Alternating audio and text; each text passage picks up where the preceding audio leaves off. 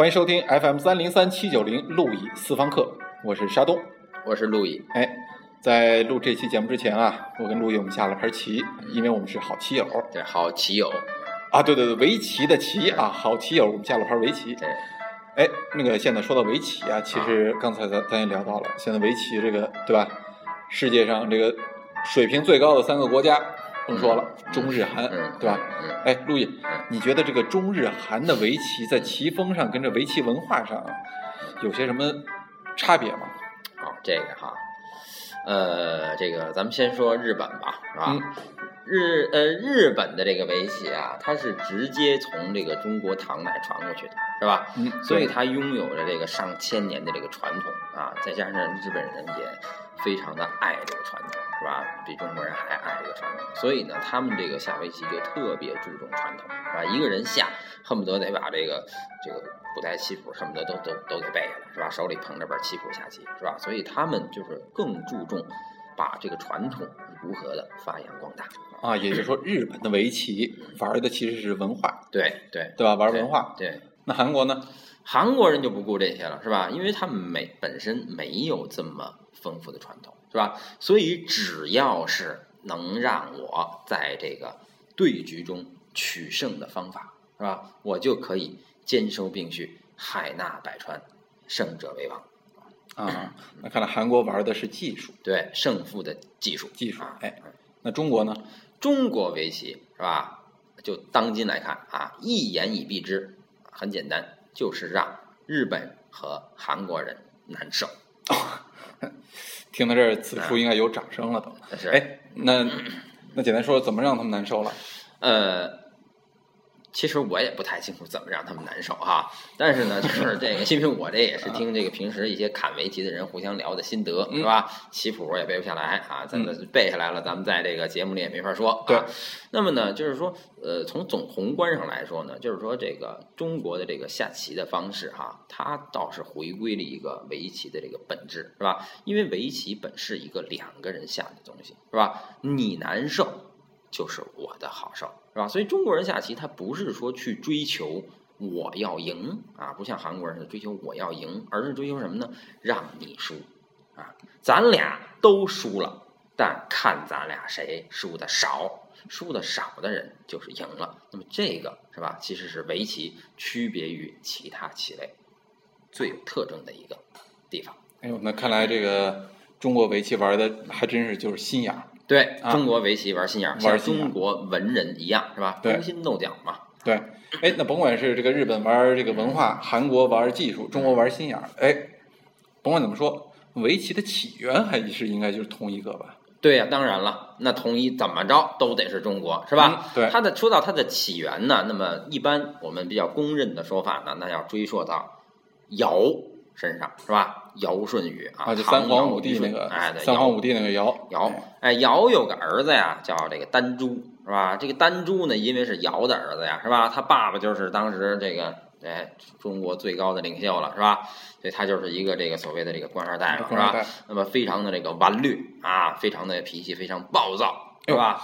看来这个官二代这种习气在五千年前就这样啊对还呃这应该还不止五千年啊，不止五千年。那么它就是一个这个，嗨，这就就是一个什么呀？这就是一个基因或者是人性嘛，啊，人性使然到那份儿上了，是吧？你也难免这么顽劣。那么这个尧是一代明主啊，是吧？哎，咱们一般形容一个君王有德，都说是德比尧舜，是吧？尧很有德，于是呢，他就不能让这个儿子这样，所以就把他带到了山上去。哎，在山上的地上呢，画了一些小道道啊，横道道、竖道道，找了一些黑色和白色的小石子儿，让他摆，是吧？你就摆吧。哎，这个丹珠啊，他也是因为他的体内有尧的这个基因，是吧？嗯所以呢，他对这个智力问题还是很感兴趣的，是吧？所以他就通过摆这些小石子，渐渐渐渐的就玩儿进去了。这人呐，一旦是把一个东西啊给玩儿进去，进到一个东西里，他也就不爱炫耀自己，是吧？不爱惹人间是非，不那么爱慕虚荣了。嗯所以渐渐的，他的性格就变得沉稳了。嗯所以这就是历史上著名的“姚借丹朱而生义”的故事啊。啊，哎，那这有一个问题，就是这个啊丹珠他玩这个这原始围棋，他啊他一个人玩吗？啊啊！我操，你这个问题提的。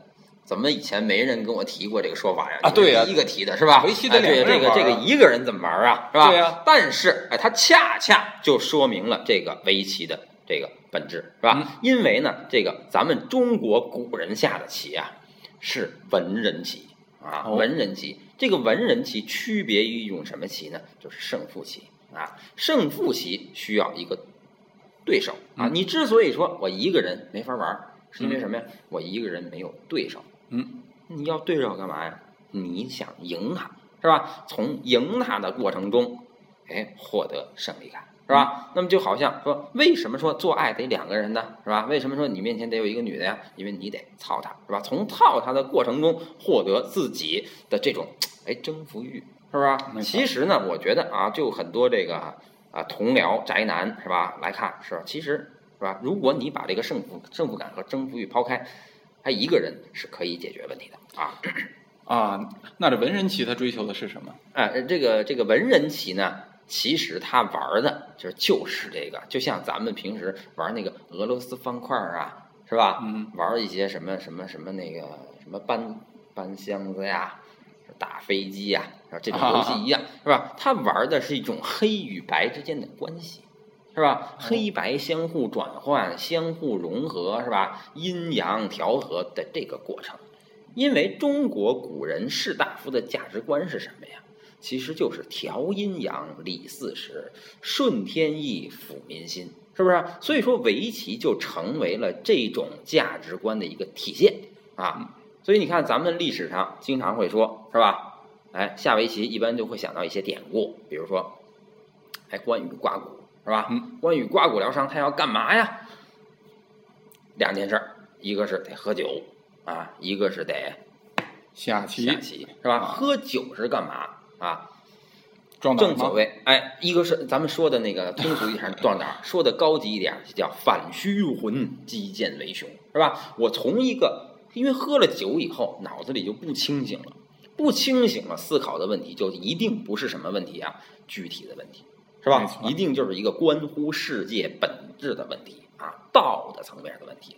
那么下这个围棋，围棋又是什么？阴阳之间的关系，是吧？所以一个混沌，一个阴阳。那么关羽就从一个肉体化的关羽升华到了一个精神化的关羽，是吧？所以肉体的疼痛才能忘却，对是吧？因此，这个虽然是小说，但是小说的构建往往是跟一个时代的美学价值观相联系的。对，就是当你这个又喝点酒又下着棋，对，就进入了一个道的层面，哎道的层对吧面？是上可达天，下可入地。对对对，一个顶天立地的人，对刮个骨还算个屁啊，对对对是吧，是是是啊啊。另一个这个典故呢，又是咱们熟悉的，是吧？谢安却秦，是吧？哦这这个谢安呢，是吧？他自己在这个，这是这个所谓的咱们历史上著名的淝水之战，是吧？前秦对东晋，是吧？东晋以少胜多，但是打完仗之前，谢安可不知道以少胜多，是吧？嗯自己心里其实打着鼓呢啊。然后呢，外面打着仗啊，那边打着仗，自己在家跟这个跟别人下棋，是吧？泰然自若的下棋。然后这时候战报到了，看罢战报，哎，别人问他说怎么样啊？谢安把战报往旁边一放，就说了一句话：“庶子大破贼。”是吧？很坦然的说了一句：“庶子大破贼。”就是我们家孩子把这贼给打败了。嗯，是吧？哎，那么当然了，咱们咱们这个这个历史书上这个是吧？很多这个这个这个这个就是说什么这个这个外传上写是吧？谢谢安啊，这个其实是压抑着自己内心的这个喜悦是吧？一会儿出门的时候鞋掉了是吧？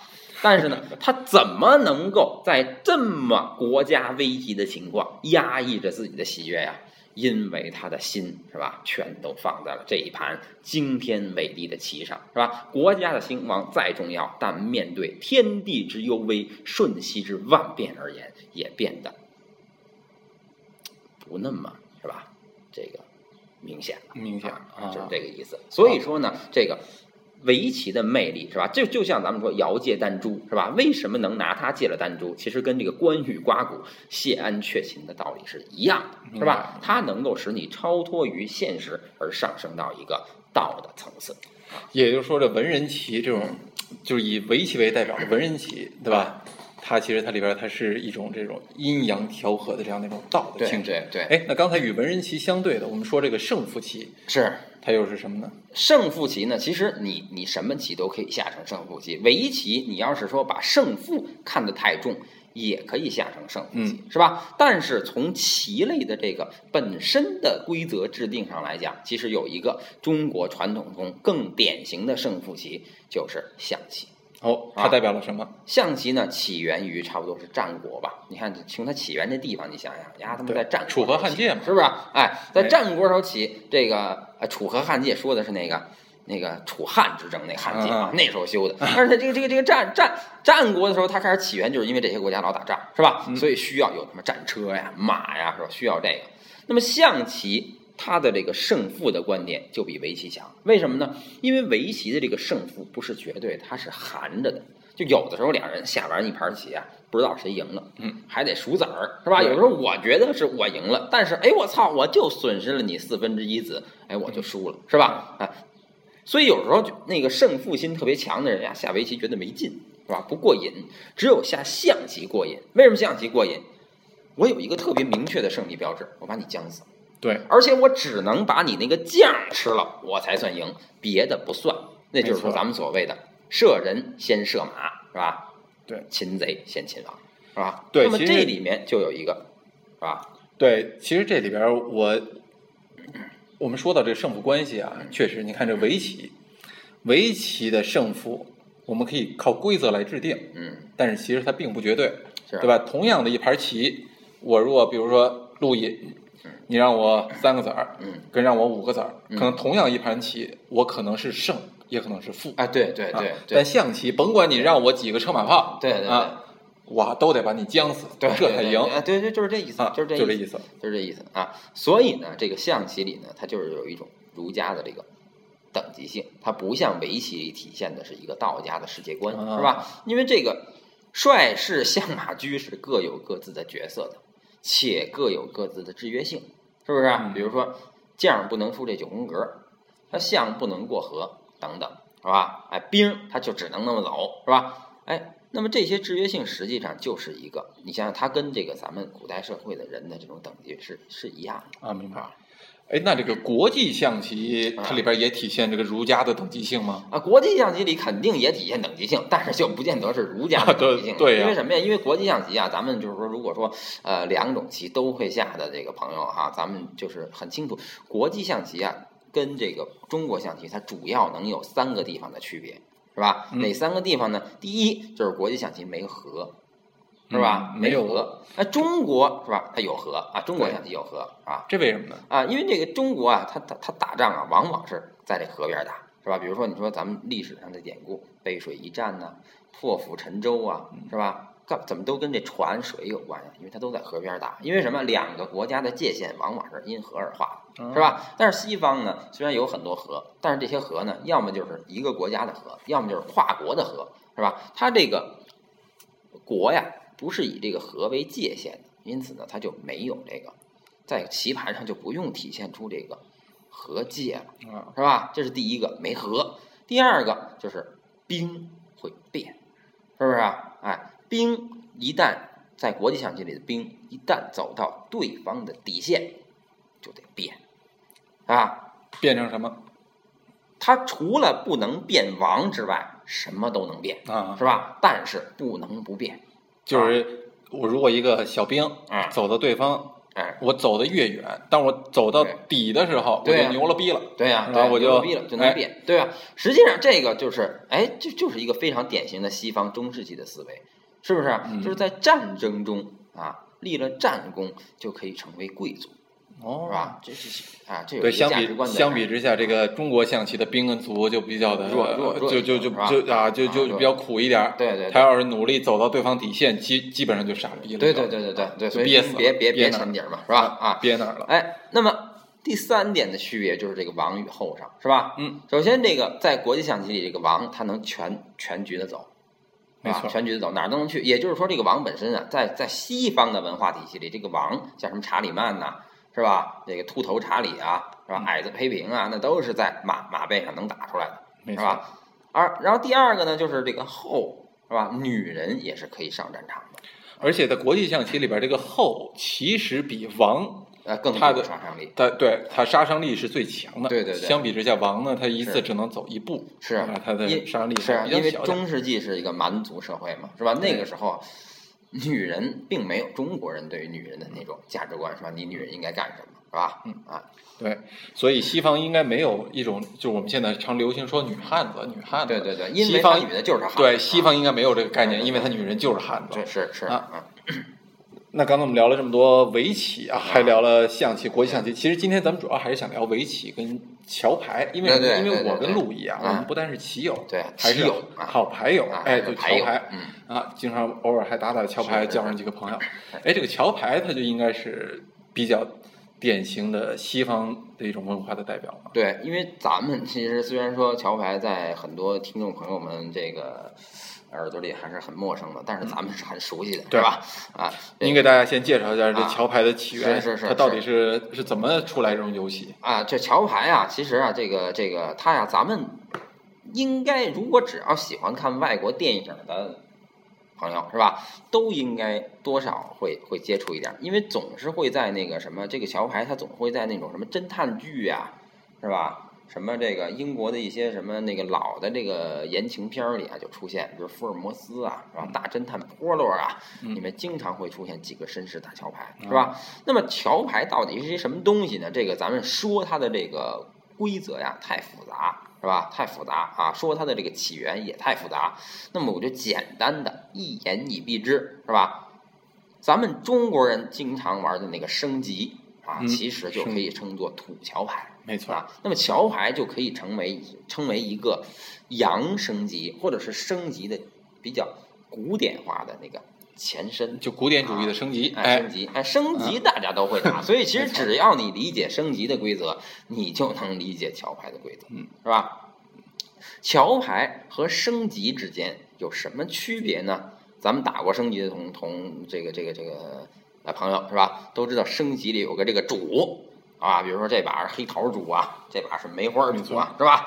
这个主啊，升级的这个主是如何决定的呀？它一般是亮出来的，哎，亮出哎来的是吧？就是我先抓着二哎，我们要抓牌是吧？谁先抓着二是吧？三也好是吧？嗯，我只要先啪一亮，啊，这就是主了。对，这基本看手气，对，看手气嗯。然后你要是想不让这枚花花色当主是吧？在那个因为升级还有一个升级版本的升级叫双升，双升是吧哎？你他妈亮俩二是吧？没错你亮那俩俩俩，我我亮一草花二，说草花当主，你亮俩红桃二，说我他妈反过来说红桃主，我要再不想让你打，我亮俩猫，俩猫，哎，哎，我主了，打反无主哎是吧？哎，它是亮出来的。那么一旦是亮出来的，实际上是是什么呀？那你一个二都抓不着呢，你就无权来决定这个主，是不是？所以说决决定这个主是由天来决定的，嗯是吧？是随机决定的。那桥牌的主牌是怎么弄？那桥牌的主牌咱们就很清楚了，嗯介绍一下是吧？它就是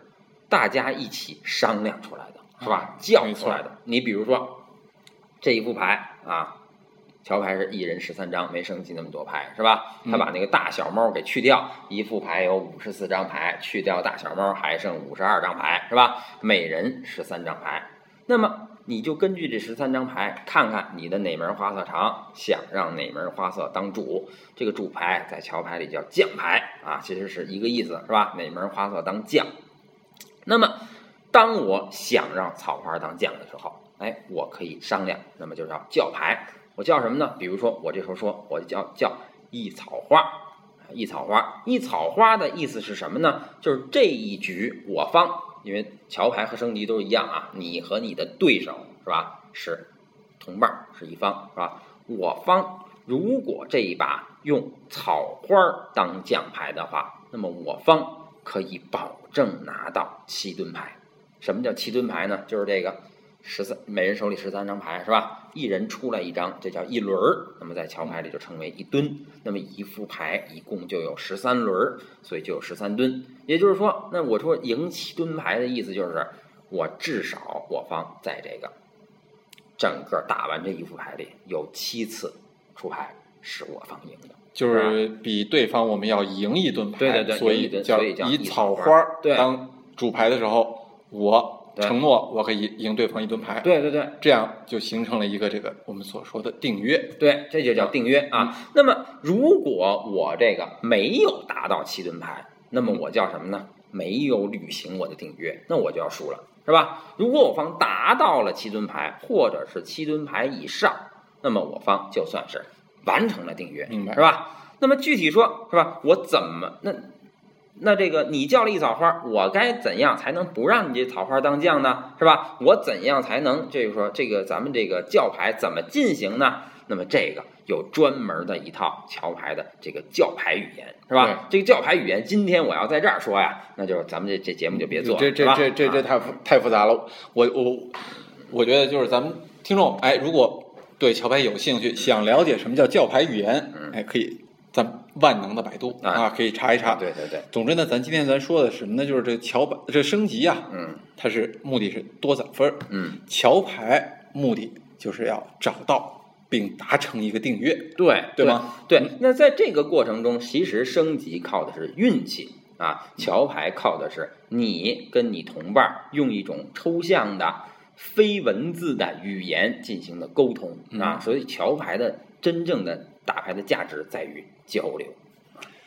其实呢，如果这么说吧，桥牌跟刚才咱聊的围棋比较一下，嗯其实您看，我们说象棋追求的是胜负，嗯，那么在牌类这里边，西方升级其实追求的也是胜负，对，但是恰恰你看文化，呃，这个这个围棋跟桥牌追求的都都不是胜负。不是胜负，对虽然他们追求的也不太一样，对对吧？对，都不是胜负。嗯，那么桥牌它追求的应该是一种沟通的价值，我认为，对对是吗？嗯，是啊是是，哎，那为什么你看这个最能代表东方和西方的这种文化的游戏、嗯啊，围棋跟桥牌，他们能够有这么大的一种区别呢？呃。呃，这这个原因在哪对，哎，这个就就哎好，说到这儿就涉及到咱们这个哎私房课的话题了，因为咱们哎私房课的话题老是围绕着文化史展展展开的，是吧？啊，对，所以说什么，甭管是拉屎撒尿，咱们都得扯到这个文化史上去，是吧？哎，围棋呢是产生于中国的一个玩意儿，是吧？那么桥牌呢是产生于英国的一个玩意儿，是吧？那么中国是一个什么样的文化呢？那么咱们就概括的说，从地理环境上讲，是吧？由于它有两条河，啊？长江和黄河的灌溉，由于它有非常肥沃的平原，是吧？由于它的那个海上和陆路的贸易都相对封闭，所以呢，那么自然选择它成为了一个农业国家，啊？农业国家、农耕文化国家，是吧？那么这个农对于一个农耕文化国家来讲，它的生产的衣食父母是哪儿啊？是土地。是吧？嗯所以中国人就有一种天生的对于土地的这个依赖，这个大家就都清楚了，是吧？所以中国最大的这个神，那么一定是跟天地有关啊。嗯因此，这个道家思想在想什么问题的时候，最牛逼的肯定是道，是吧？嗯道。那么在这个这个神话里就变成了太一，是吧？那那那个道是个什么东西？就是天与地产生之前的那一片混沌。是吧？然后由这个道生了阴阳，于是就有了天地，有了万物，是不是？所以围棋的这个黑白啊，那么其实就是咱们道家思想的阴阳。所以从这个围棋的角度来说，是人要通过一个游戏去探求天地之间的道理，就像易经八卦一样，是吧？所以这体现了呢，就是中国人的一种对于天、对于神的一种。自然崇拜观点是吧？所以围棋就成为了一个特别好的符号啊。那桥牌它是在一种什么样的文化背景下那？桥牌呢？它这个英国那大家都熟悉了是吧？英国这个地方它是一个什么呀？是一个海海上霸主是吧？那么这个海上霸主它主要是靠什么来进行收入的呢？靠殖民地是吧？殖民地是什么呢？实际上就是它的所谓的叫原材料产地和商品输出市场是吧？那么这个这是一种什么样的经济关系呢？商业的经济关系是吧？就等于利用这个殖民地，英国要实现自己的商业霸权。那么它的这个国家的基础是建立在商业的基础上，而商业的经济形势，它是建立在于什么前提呢？就是等价交换，是吧？哎，我给你多少钱，你给我多少钱的货，如果钱和货不符，咱俩肯定有一个人不干，是不是？那么如何才能保证这个钱和货是符合的呢？那么咱俩之间就一定得签订一个契约，是吧？做一个生意得履行一个合同，是吧？正是由于商业文化有这种签订商业商业契约的传统，所以到了法国启蒙运动的时候，这种商业契约才会转换成一个社会契约，是吧？所以桥牌实际上就是在一个游戏的形式中实现了这样一种社会契约。啊，